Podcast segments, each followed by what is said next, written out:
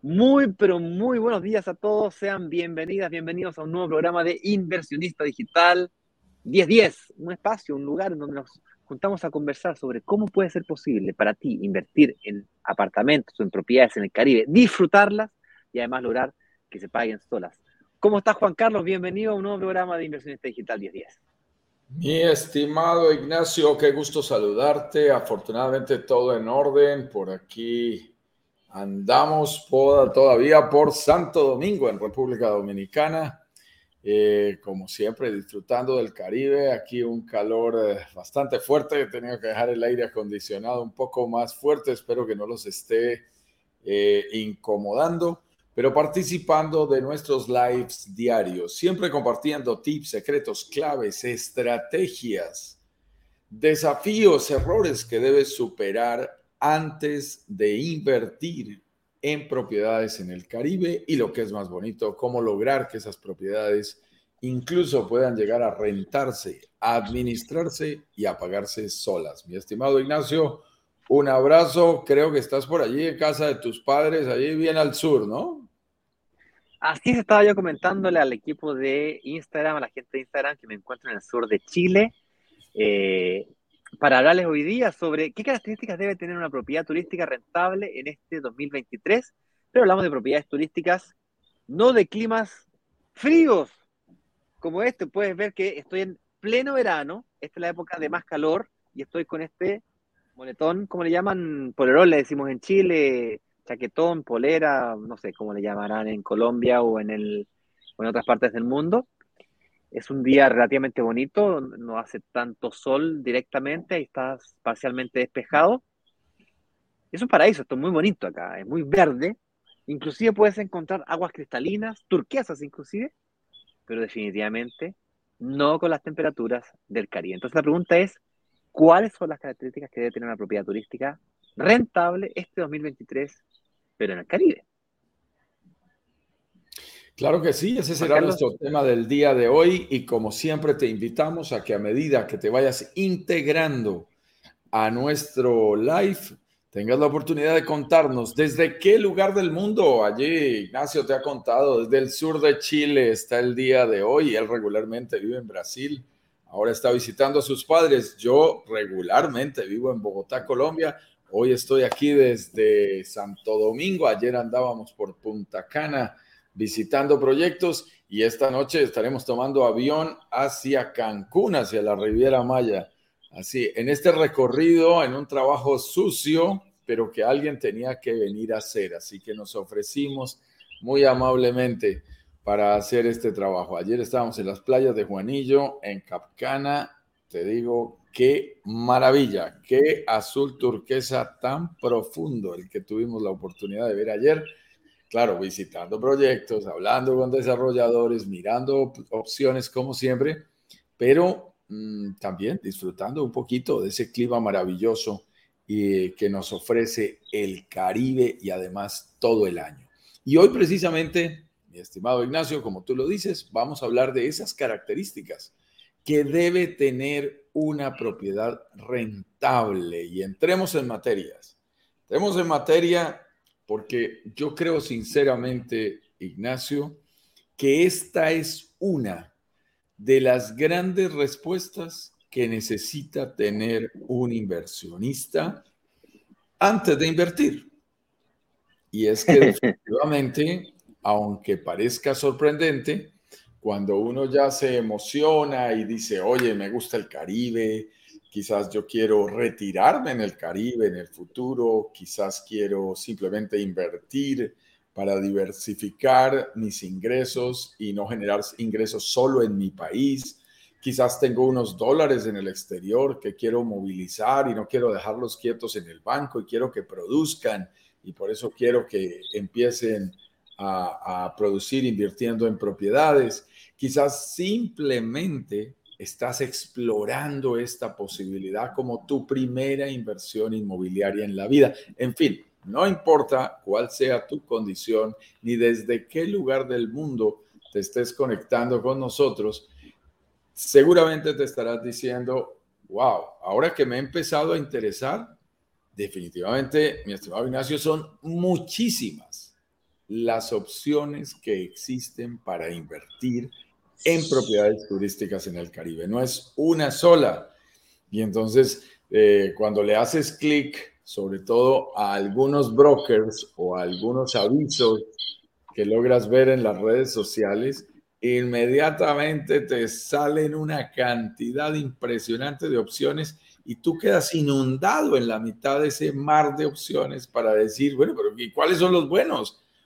¿Cuáles son las características que yo tenía, que tendría que fijarme para saber si una propiedad turística, por ejemplo, es más rentable que otra? ¿Cómo puedo hacer ese análisis? ¿Cómo puedo hacer esa comparación?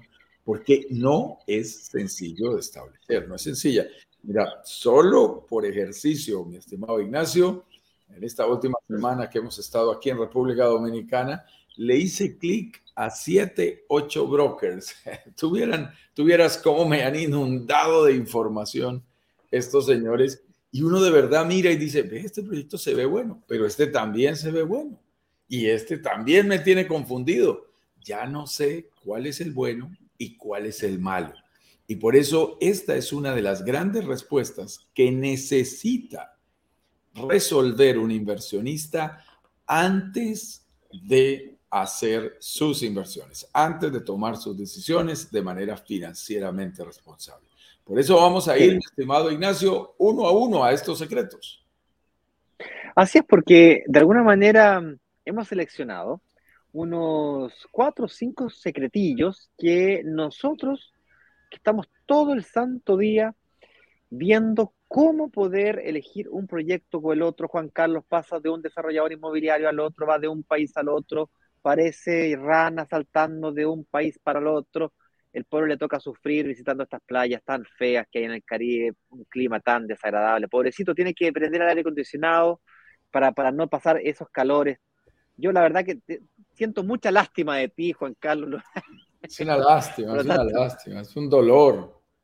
Es un dolor.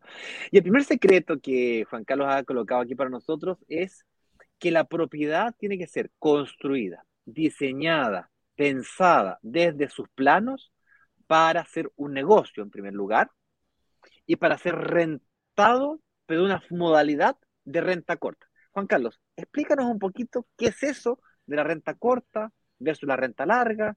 ¿Existe la renta media? ¿Existe la larga y la corta? ¿Existe la media? Cuéntanos un poquito a qué te refieres con eso.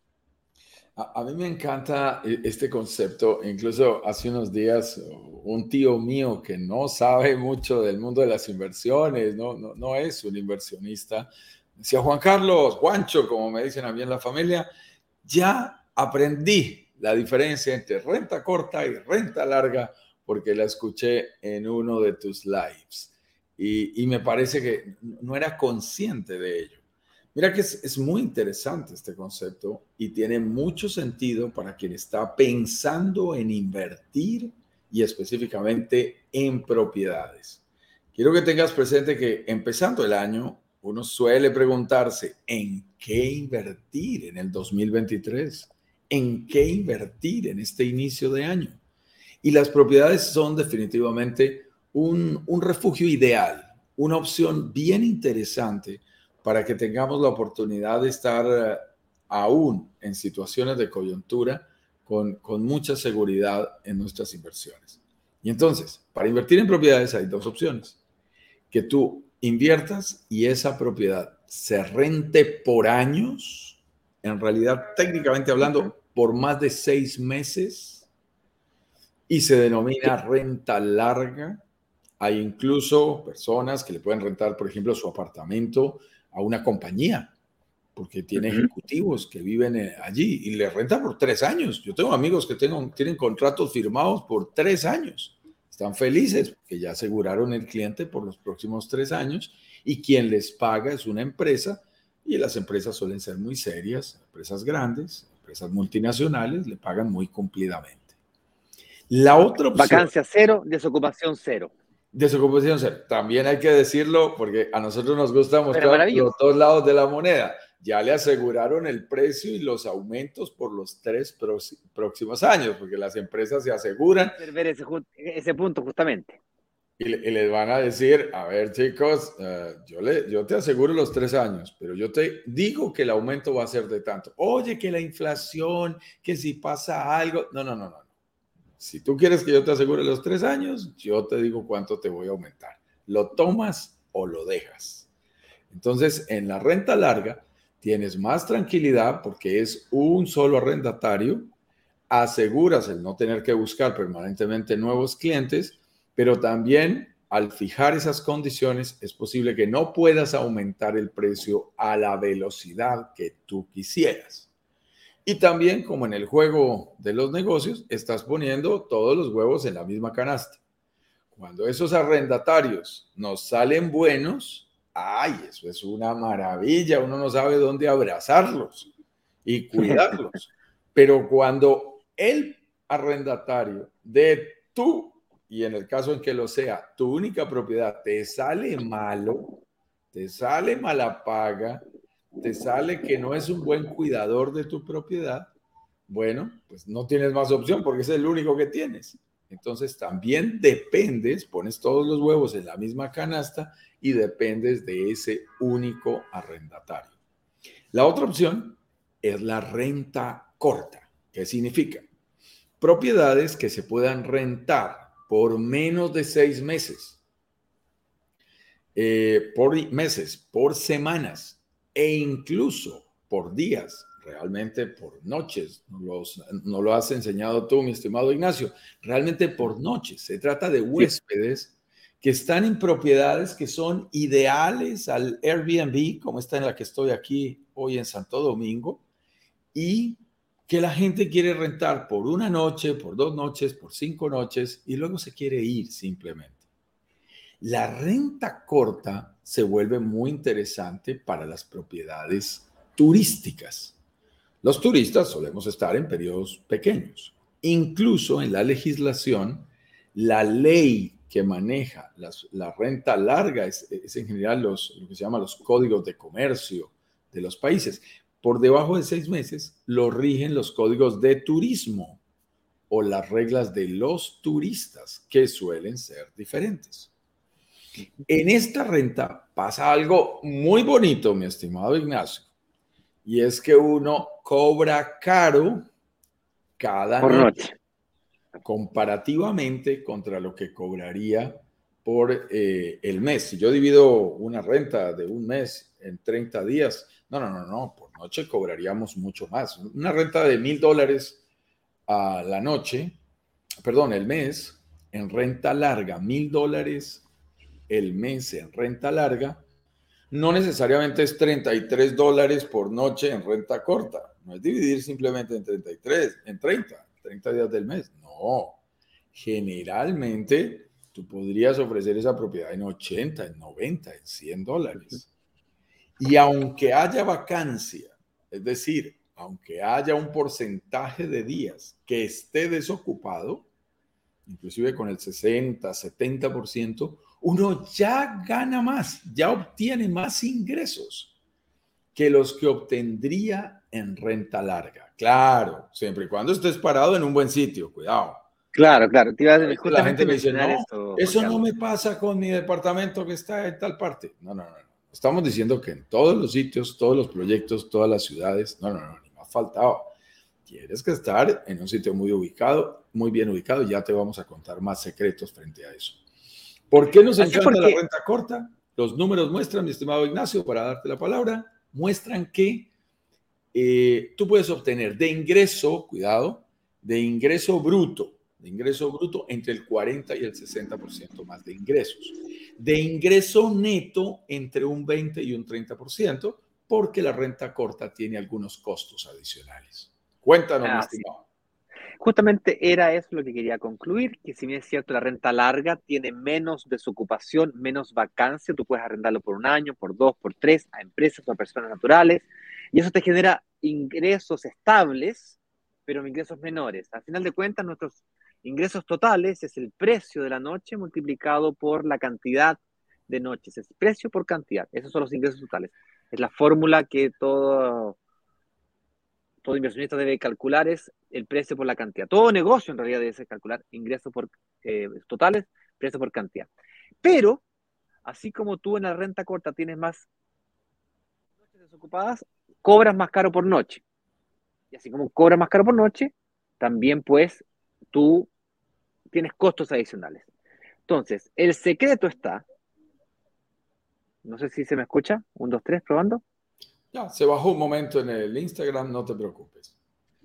te decía que, te decía que mm, el, eh, el secreto para poder garantizar un precio alto, una ocupación alta y tener costos bajos es los secretos que vienen a continuación. Porque es bastante evidente, es bastante común de escuchar, todo el mundo, vaya, si no lo sabes te lo comento, pero es, no es difícil encontrar historias de personas de éxito que han encontrado en la renta corta grandes negocios de sus propiedades. También hemos escuchado historias de fracaso.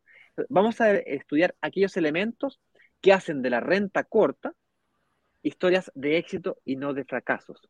Porque tal como decías tú, las características del proyecto tienen que ser edificios construidos, diseñados y pensados para la renta corta, para poder generar más ingresos. De acuerdo, pero ¿dónde tienen que estar? ¿De qué tipologías tienen que ser? Eh, eh, ¿Qué tipo de operación? ¿Cómo lo administro? Estos, estos temas son los que vienen a continuación y que vamos a tener que definir. Porque una buena ubicación para ti es distinto de una buena ubicación para mí. ¿Qué define una buena ubicación en la renta corta? Eso nos lleva al pues secreto número dos. Esa es una excelente pregunta.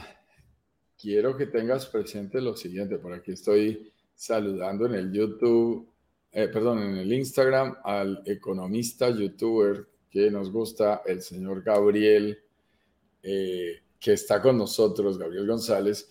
Acuérdate, es un experto en los temas de YouTube y vive por aquí en, en Santo Domingo, así que lo estoy saludando. Saludos, Gabriel. Saludos, Gabriel. Un gran experto en sus temas y un experto en canales digitales. Muy bien, entonces, tú dijiste un tema que es clave. Vamos a ir mirando cuando decimos ideal para la renta corta, qué elementos debes tener en cuenta. Como tú lo planteabas, vamos a ir en, unos secretos importantes. El segundo de nuestros secretos, basado en la misma línea de buscar propiedades ideales para la renta corta, es que estén bien ubicadas y que estén ubicadas específicamente en zonas emergentes. Zonas emergentes. Pero mi estimado Ignacio, yo creo que tú, tienes muy, muy, eh, digamos, utilizas un lenguaje que, que, me agrada muchísimo para, para explicar qué es exactamente una zona emergente. Expliquémosle hoy a los miembros de nuestra comunidad en qué consiste este concepto y qué otros tipos de zonas hay, claro. Bien, cuando hablamos de buenas zonas, a nuestro cerebro se nos viene normalmente las zonas consolidadas, zonas en donde estén cerca de todo, donde todo lo que tenía que ocurrir ya ocurrió. Y cuando hablamos de la palabra emergente, nos arremete quizás a zonas peligrosas o zonas feas. Sin embargo, un barrio emergente no necesariamente es un barrio no tiene nada que ver un barrio emergente con un barrio peligroso puedo tener perfectamente bien en la ciudad más lujosa de, de, México, un sector, barrio o zona. Un sector emergente más bien es un lugar donde van a ocurrir cosas que afectan positivamente a nuestra propiedad. Y un barrio consolidado es un sector en donde ya ocurrieron esas cosas. La valorización de un activo inmobiliario no es lineal ni creciente indefinidamente en el tiempo. Le preguntaba yo a un primo que tiene unas inversiones inmobiliarias aquí en Chile, si es que había logrado ganar dinero con las propiedades. Me contó que sí, que las propiedades que tenía, tiene ocho propiedades aquí en Chile, le habían retribuido muchas ganancias, que él había logrado duplicar el valor de las propiedades. Acto seguido le pregunto, y cuéntame una cosa, en los próximos cinco años, lo había logrado hacer en cinco años, cinco años, Juan Carlos, cinco años duplicó el valor de las propiedades que tenía, tiene ocho es un negocio, pero gigante. Le dije, cuéntame una cosa. Carlos Alfonso se llama. Cuéntame una cosa, Carlos Alfonso. ¿Tú crees que los próximos cinco años, del valor actual que tienen tus propiedades, se van a volver a duplicar? Es decir, es, de 2 a 4, de 4 a 8, ¿lo ves posible? me dice, no.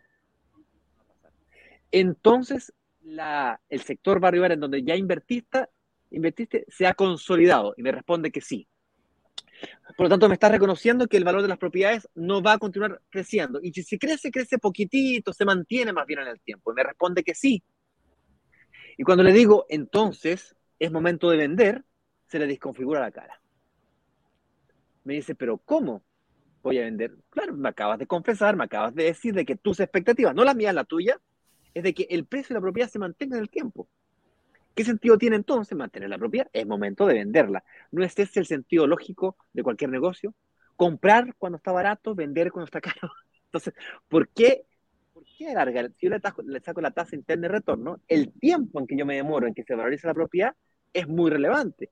Si tú te quedas con una propiedad que ya se valorizó en los primeros 5 años, 10 años, ¿por qué quedarte con ella por 30 años? Eso no tiene ningún sentido para mí. Salvo tengas dificultad para conseguir créditos hipotecarios que te permitan apalancarte una propiedad. Entonces, una zona emergente es una zona donde está ocurriendo este fenómeno de valorización por sobre lo normal. Y para entender mejor este fenómeno, eh, Juan Carlos, yo utilizo el ejemplo de las abejitas con las florcitas. Supongamos que tengo un, una hacienda, un campo, una parcela, que tiene flores, flores, y luego la parcela vecina es vendida para una persona que cultiva abejas. Las flores se ven beneficiadas de las abejas, puesto que las abejas polinizan las flores. Es necesario menos fertilizante, es necesario menos esfuerzo, menos viento y todos los fenómenos naturales que tú conoces para poder polinizar las flores. En su contraparte, las abejas, dado que tienen un vecino que tiene flores, se les hace muy fácil al apicultor lograr tener la fuente de alimentos que sus abejas necesitan de alta calidad para que puedan producir la miel que necesitan. Entonces se producen lo que se conoce en economía como externalidades positivas. Y esas externalidades positivas son las que hacen que una propiedad, sin tocarla, sin inyectarle más patrimonio, sin remodelarla, sin hacer flipping famoso, crezcan o se valoricen. De hecho, la definición de plusvalía, plus, valor, valor, plusvalía, mayor valor, de factores extrínsecos a la propiedad, es decir, sin hacerle modificaciones intrínsecas, sin, modificaciones dentro de la propiedad, me produce una, una, externalidad positiva, una nueva carretera, un nuevo puente, un nuevo aeropuerto, un nuevo tren, unos elementos externos a mi propiedad que afectan positivamente a la valorización de mi inmueble.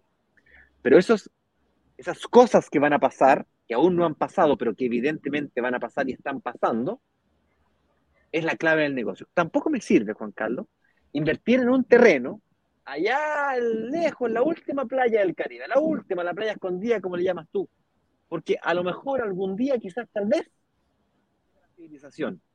Quizás algún día. Entonces, es importante mencionar que zonas emergentes no es suficiente con que sean emergentes. Además de emergentes, tienen que tener otras características, que es el siguiente punto, Juan Carlos, no sé si lo quieres comentar. Claro que sí. Yo creo que ese, ese siguiente punto, sabiendo que tienen que estar muy bien ubicadas, es eh, precisamente saber nuestro tercer secreto. Nuestro tercer secreto, que es súper clave. Discúlpeme por ahí. Ayúdame. ¿Alguien? Ah, ok, tranquilo. Ahí no fui yo. No fui yo. No, no. Yo es que, ahí estoy con el señor director. Muy bien. Entonces, ojo con esto. El tercer punto inclusive me ayuda a responderle una pregunta que está, haciendo Santiago Orejana aquí en el, en el Instagram y que está relacionada con este tema. Y es eh, en dónde exactamente buscar las mejores opciones. El Caribe, el Caribe es muy hermoso y es muy grande. Y quiero que tengan presente algo que es delicado. Tú lo dices maravillosamente, Ignacio. Y es que uh, cuando le metemos el gusto, a la inversión, ahí no hay discusión que valga, ¿no? Si, a ti te gusta, hay gente que nos dice, a mí me gusta este desierto.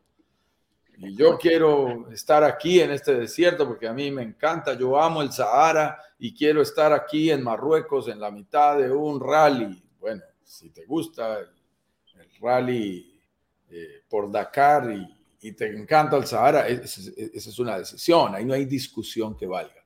Pero cuando estamos hablando de inversión, y específicamente en propiedades turísticas, y, en, y específicamente en el Caribe, nosotros, y ahí sí te vamos a decir, ya hemos hecho la tarea por ti, mira que aquí estoy sufriendo haciendo la tarea por ti, nosotros hemos identificado mejores lugares, mejores zonas eh, para hacer esas inversiones. Y una de esas características es que estemos hablando de zonas de alta demanda turística internacional creciente. Y nos pregunta, ¿y qué es todo eso? Y le fuimos adicionando, tú lo recordarás, Ignacio, sí, métele este y tú le metías otro, y yo le metía otro y tú le metías otro. Y por eso esta frase quedó tan densa, pero es muy importante. Miren, alta demanda, porque Playa Perdida no nos funciona. Alta demanda turística, por supuesto, porque nosotros no jugamos con la gente que trabaja en la zona. Y, ayer estuve visitando unas propiedades eh, que estaban destinadas a personas que viven en Punta Cana, por ejemplo. Porque alguien me dijo, no, es que hay válido, muy, válido. muy baratos, muy buenos. Pues claro, son muy buenos porque están en zonas mucho más urbanas, destinadas a los empleados del sector turístico, en este caso de Punta Cana. Obvio, pero no están destinadas a turistas. Cuidado, a veces ves precios bajos y te dicen, no, y eso también se puede rentar por Airbnb, eso no tiene problema. No es cierto, no es cierto. Yo molesto mucho por esas mezclas, porque que a, que a las 7 de la mañana vaya saliendo una persona de un edificio, una señora con sus niños y vayan entrando dos borrachos de regreso de fiesta, eso no es fácil. Esas convivencias siempre terminan mal. Entonces, los proyectos tienen una vocación que hay que respetarla. A nosotros nos gustan los proyectos turísticos internacionales, turismo internacional. Y ahí sí se quedan pocos. Y yo le digo a la gente, mira las estadísticas. Mira las estadísticas de la Organización Mundial del Turismo, capítulo Caribe. Son las más confiables, son una dependencia de las Naciones Unidas. Busca Organización Mundial del, eh, turismo y te vas a sorprender te vas a sorprender de qué zonas realmente reciben turistas internacionales en todo el Caribe. Yo lo digo con aprecio por mi propio país, pero por ejemplo, solo para poner ejemplos y estadísticas de la IATA, que es la Asociación Internacional de Transporte Aéreo, mm, el Aeropuerto Internacional de Cartagena de Indias en Colombia recibe 1.5 millones de turistas cada año, de los cuales 1.1 somos colombianos. ¿Qué sucede? no hay internacional. No hay internacional. Entonces, tú ibas ahorita en diciembre, tuve un tío mío que estuvo allá y no se podía pasar. O sea, había más tráfico que en Bogotá. Entonces, todo el mundo dice Cartagena es el lugar perfecto para invertir. Bueno, ve ahora en febrero, ve en marzo. A ver cuánta gente hay. Como ya la gente entró a los colegios y universidades en Colombia, no, el nivel inmediatamente cae. Eh, tú y yo hemos estado en baja temporada en lugares como la Riviera Maya, en donde en baja temporada hacen 50, 55% de ocupación. En alta temporada han hecho 92, 94% de ocupación en algunas ciudades como Playa del Carmen y Tulum. Eso es muy hermoso porque significa que todo el tiempo está ocupado. Yo lo decía por ahí en algún video, cuando las bajas temporadas son altas en ocupación, ahí hay que invertir. Eso es maravilloso, es una clara señal. Ayer estuve en Capcana, que es una de las zonas más hermosas de, de Punta Cana. Por Dios, vas a la playa un lunes de un día cualquiera y está lleno de gente. Esto es increíble. Entonces tú dices, claro, cuando empiezas a escucharlos, hay canadienses, hay suecos, hay españoles, hay chilenos, Latinos. están de vacaciones y se une la zona norte con la zona sur y van saliendo de un país y van entrando de otro en una rotación natural que es muy hermosa. Y tú le, agregaste la última palabra a esta frase fuerte, y es que esa alta demanda sea creciente. Y les digo, ahí yo, yo ahora me, me dirijo hacia Tulum, les decía, hacia Rivera Maya esta noche. De las cosas que más me gustan de zonas como Tulum es que han atacado al, al segmento joven, a la gente más joven que se empieza a fidelizar con esos sitios. Tú sabes como experto en turismo, porque estuviste en la industria por años, tu familia es de una industria turística, de una compañía turística ahí en Chile, sabes que hay lugares en el mundo, por ejemplo, como Key West, que son famosos al sur de la Florida, pero todo el mundo dice es la ciudad de los abuelitos. Entonces, ¿qué le ha pasado? Es la ciudad perfecta para el retiro, pero cada día hay menos turistas. Claro. Te digo una cosa. El famosísimo concierto de Tomorrowland, que está, eh, que es muy famoso en Europa, se acaba de eh, realizar la semana pasada, el fin de semana pasado, el del 16 de enero, en, eh, en Tulum, atrayendo a más de 120 mil jóvenes a la zona que además se quedan en periodos largos de 8, 10, 15 días aprovechando su viaje. Hicimos una nota que me encantó y aquí tengo que felicitar a Pau y a todo el equipo sobre qué, qué va a pasar con el próximo, eh, con, eh, con eh, nuestra mm, sede de la Fórmula 1 para la Riviera Maya y la gente nos colocaba like enterándose que una carrera de la Fórmula 1 se llevará a cabo ahí a 20 kilómetros de Tulum, entre Tulum y Playa del Carmen, específicamente en Puerto Aventuras, y una carrera de ella, de esas puede arrastrar a 130 mil personas sin ningún problema, además de que coloca a la ciudad en la boca de todo el mundo durante esa semana, en los noticieros, de generales y deportivos de todo el mundo. Entonces, ¿eso que genera? Más demanda, más demanda internacional, más gente llegando de todas las edades y de todo el mundo.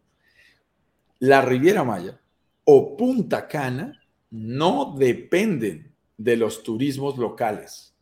La Riviera Maya no depende del turismo de los mexicanos. Eh, Punta Cana no depende en absoluto del turismo que realizan los mismos dominicanos. Ellos dependen del mercado universal de todo el mundo. Es un, mercado abierto, en donde a mí me encantan. Llegan los canadienses por, esta, por estas épocas de enero, febrero, huyéndole al frío, los famosos snowbeards.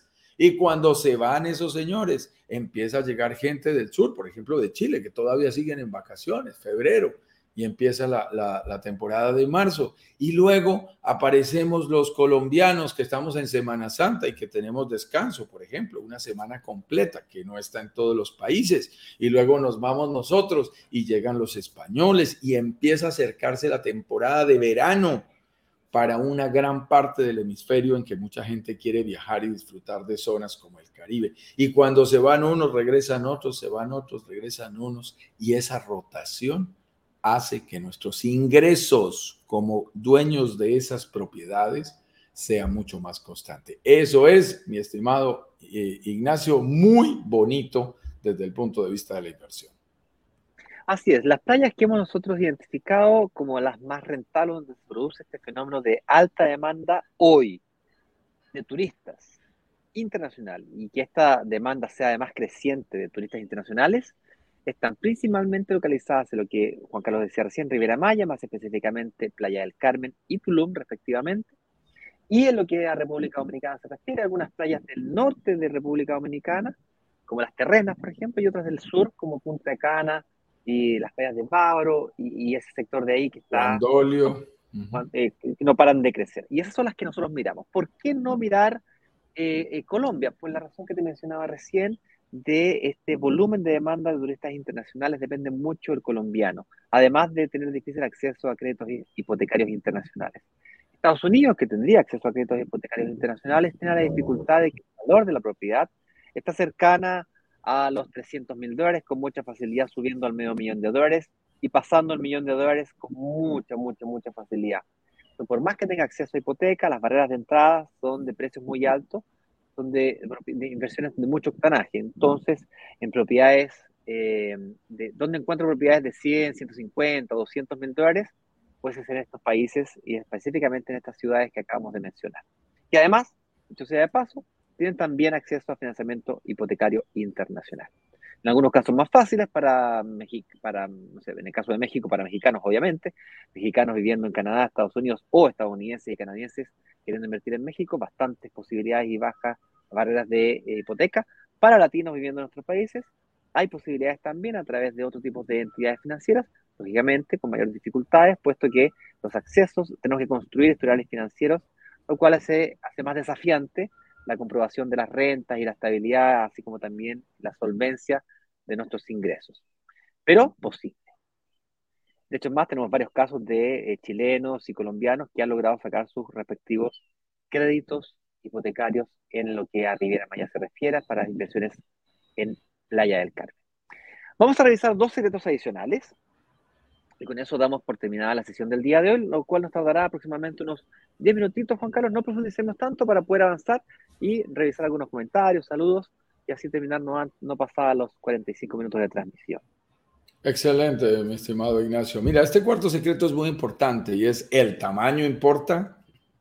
El tamaño importa en las propiedades y la respuesta es, aunque en otros campos pueda que no importe, en este sí. En este sí importa. Las unidades más pequeñas, y así lo reflejan nuestros análisis serios. Tú sabes cómo somos de eh, estrictos con nuestros famosos simuladores. Análisis serios, bien hechos, basados en estadísticas reales de ocupación, de análisis de las zonas, no de un año, no de dos. Tenemos análisis que van de tres a cinco años hacia atrás mirando estos comportamientos para encontrar la mejor tipología, las mejores opciones de, propiedades para rentar. Definitivamente hay una tendencia hacia unidades más pequeñas. Básicamente la razón es porque la gente en temporadas de vacaciones viaja en familia, ahí viaja el grupo un poquito más grande, pero el resto del año, en un 70% de prevalencia, lo que más viajan son parejas o máximo parejas y un hijo, parejas y dos hijos o dos acompañantes, pero suelen estar entre dos y cuatro personas. Los grupos grandes solo los ves en diciembre, cuando ya todos se ponen de acuerdo, y eso es lo que genera demanda para unidades más grandes.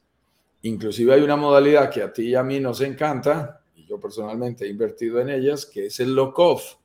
Es cuando unes dos unidades y entonces, durante el año que, que, hay demanda para pequeñas, las rentas separado.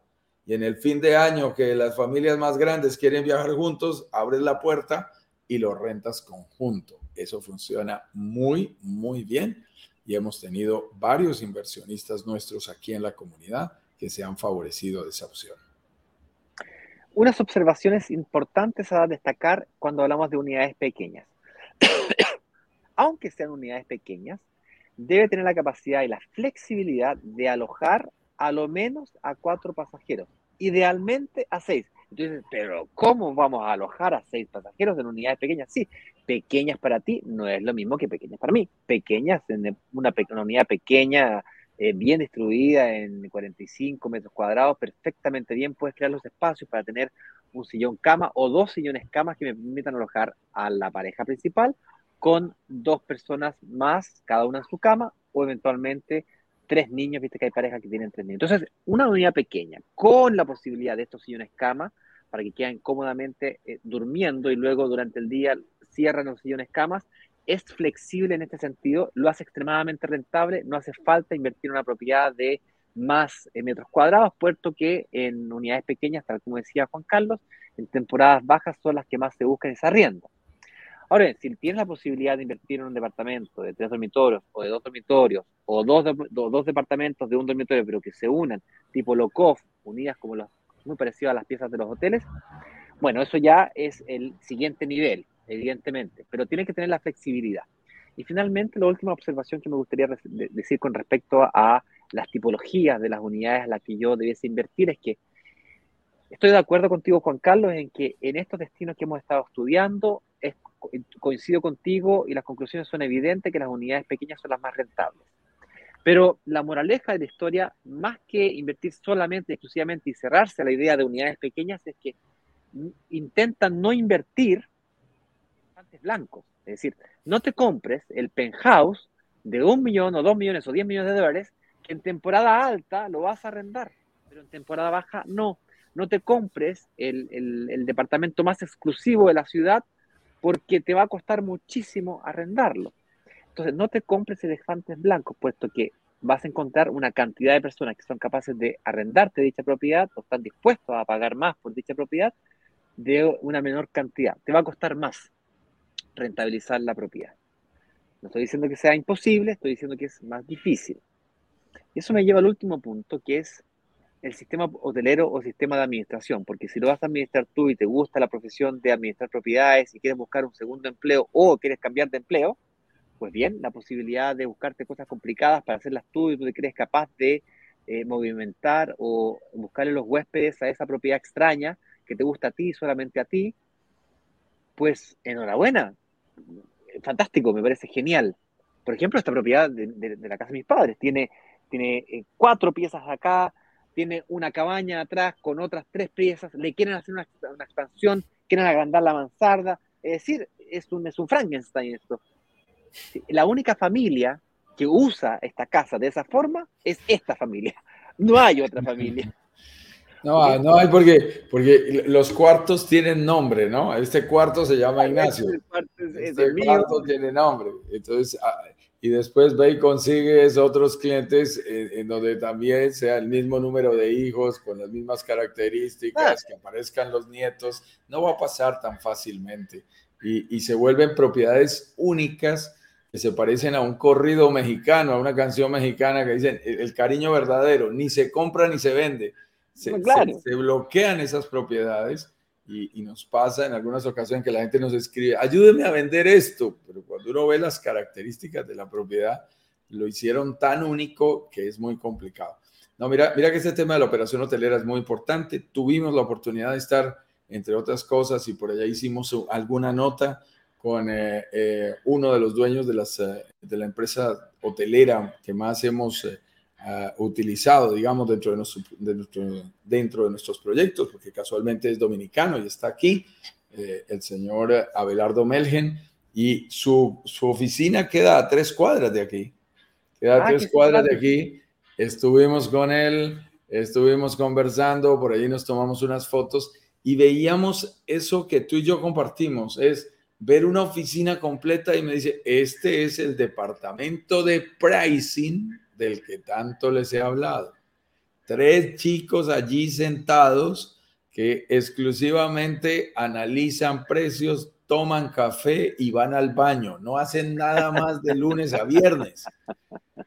Esa es su única función y están analizando, pero una cantidad de estadísticas, datos, noticias, información para saber a qué precio salir el próximo fin de semana. Porque si el próximo, por ejemplo, si el próximo fin de semana es feriado en un país, pues se puede cobrar un poco más, pero a veces es feriado en un país y no en otro.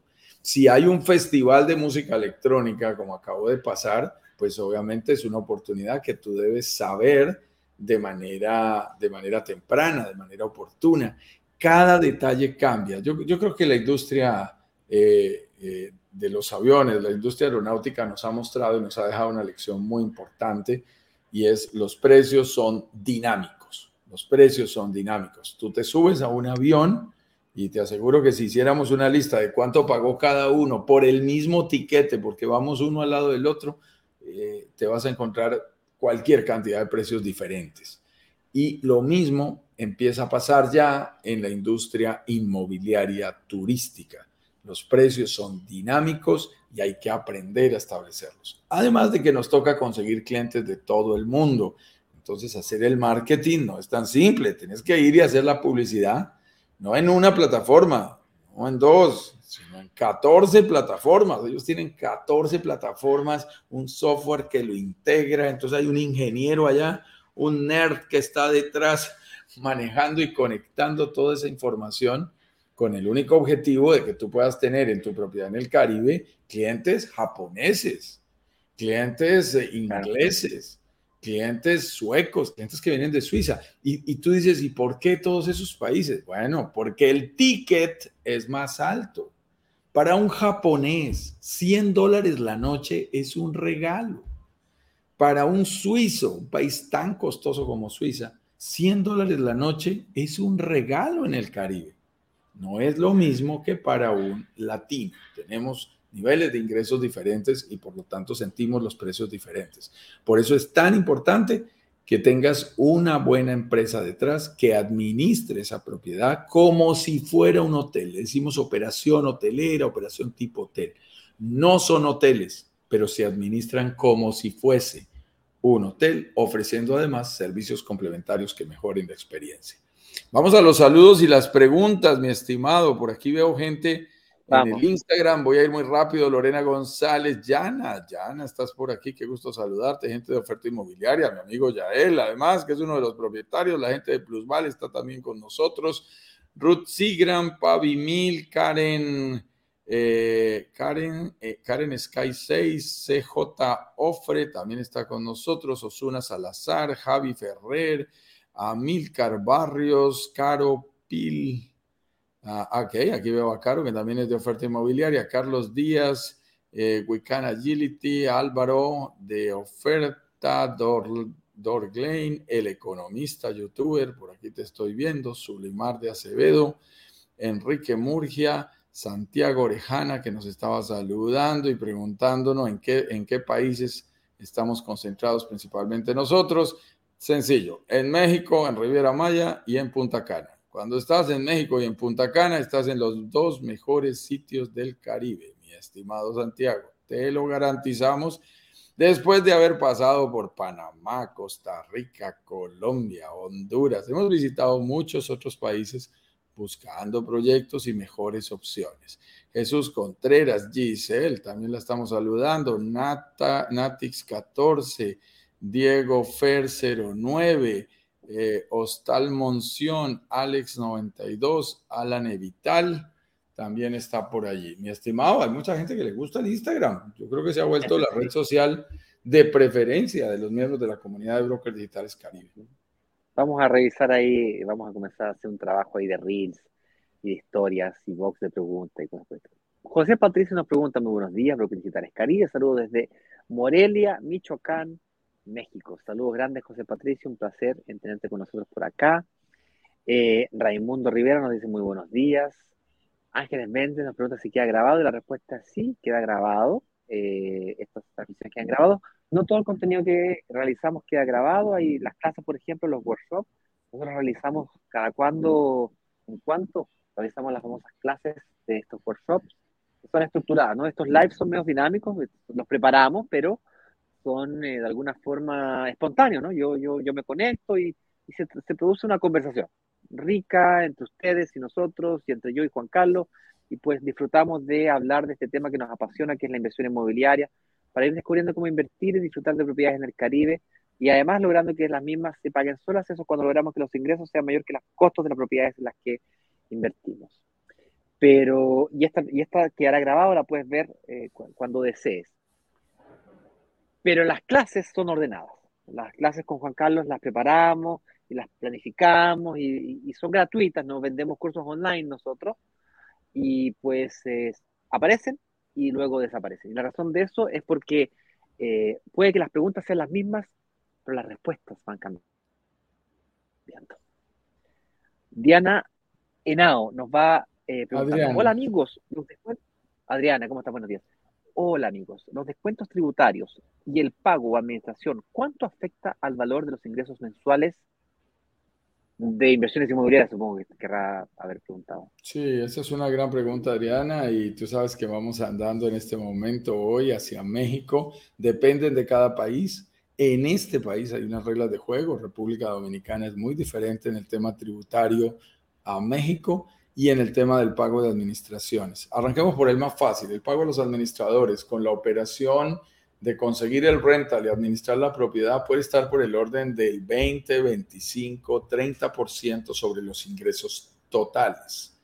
lo cual significa que tú vas a ver, entre comillas, disminuidos tus ingresos en ese valor, pero también son ellos los que te van a conseguir los ingresos, entonces ten cuidado, porque aquí lo que importa no es cuál es el más barato, sino al final, al final del juego, cuál nos deja más dinero. Y definitivamente esta es una labor profesional que vale la pena dejar en manos de especialistas. Ahí estamos muy tranquilos que un 20% se paga solito del mismo negocio va a salir ese dinero. Con respecto a los descuentos tributarios, estamos haciendo un análisis que te estaré compartiendo a ti y a tu esposo Bern muy despacio, porque mm, estamos analizando si en, si en eh, México definitivamente es mejor registrarse, registrarse y contar con una cédula tributaria que nos permita manejar mejor eh, el tema de los impuestos. Entonces estamos analizando las mejores opciones, ya nos mostraron un camino, esta semana precisamente estaremos en eso, porque parece que sí, parece que es mejor que saquemos nuestra cédula tributaria, eso nos genera una exención de impuestos o un menor impuesto que hace sentido hacer ese trámite y el trámite no es tan complejo. Una vez lo tengamos completamente establecido, lo vamos a compartir con todos los miembros de la comunidad, Ignacio. Genial, genial. Con eso dicho, señores y señores, yo les quiero mandar un fuerte saludo a todos. El día de hoy estuvimos conversando sobre aquellos aspectos que hacen nuestra inversión inmobiliaria una inversión no tan solo más segura, sino que al mismo tiempo más rentable. Eh, el live del día de hoy eh, fue pues eh, las características que debe tener una propiedad turística para que sea rentable este 2023. Nos vemos mañana en una nueva transmisión de 10 con 10, hora local de Miami. Eh, no sé si vas a estar en, Cancún o en Playa del Carmen, Juan Carlos. Vamos a estar en Playa del Carmen, vamos a estar eh, hospedados en uno de los proyectos que nosotros hemos oh. tenido el gusto de aconsejar. Estaremos desde Sofía Playa. Vamos a ver si estaríamos exactamente a la hora del live en ese lugar, pero, pero esa es la intención de hacerlo. Estamos coordinando todo para que así sea, porque mañana, mi estimado Ignacio, estamos llegando a nuestro live número 500. Eso no es cualquier cosa, mi estimado Ignacio. Eso es un número importante y el esfuerzo aquí de todo el equipo que está detrás nuestro. Tú y yo, tú repites una frase muy, muy común, que es, somos el rostro, somos las personas que ustedes ven, pero detrás nuestro hay un equipo de trabajo muy importante en nuestra área de marketing que se encarga de apoyarnos y participar en la preparación de contenidos y en todo el soporte técnico de estos eventos. Así que mañana hay celebración, esperemos celebrar allí desde Playa del Carmen, con una hermosísima vista ahí en ese rooftop hermoso que tiene Sofía Playa. A ver si logro conectarme también para que celebremos juntos y conversamos un poquito de este apasionante mundo de las inversiones inmobiliarias. Nos vemos mañana entonces.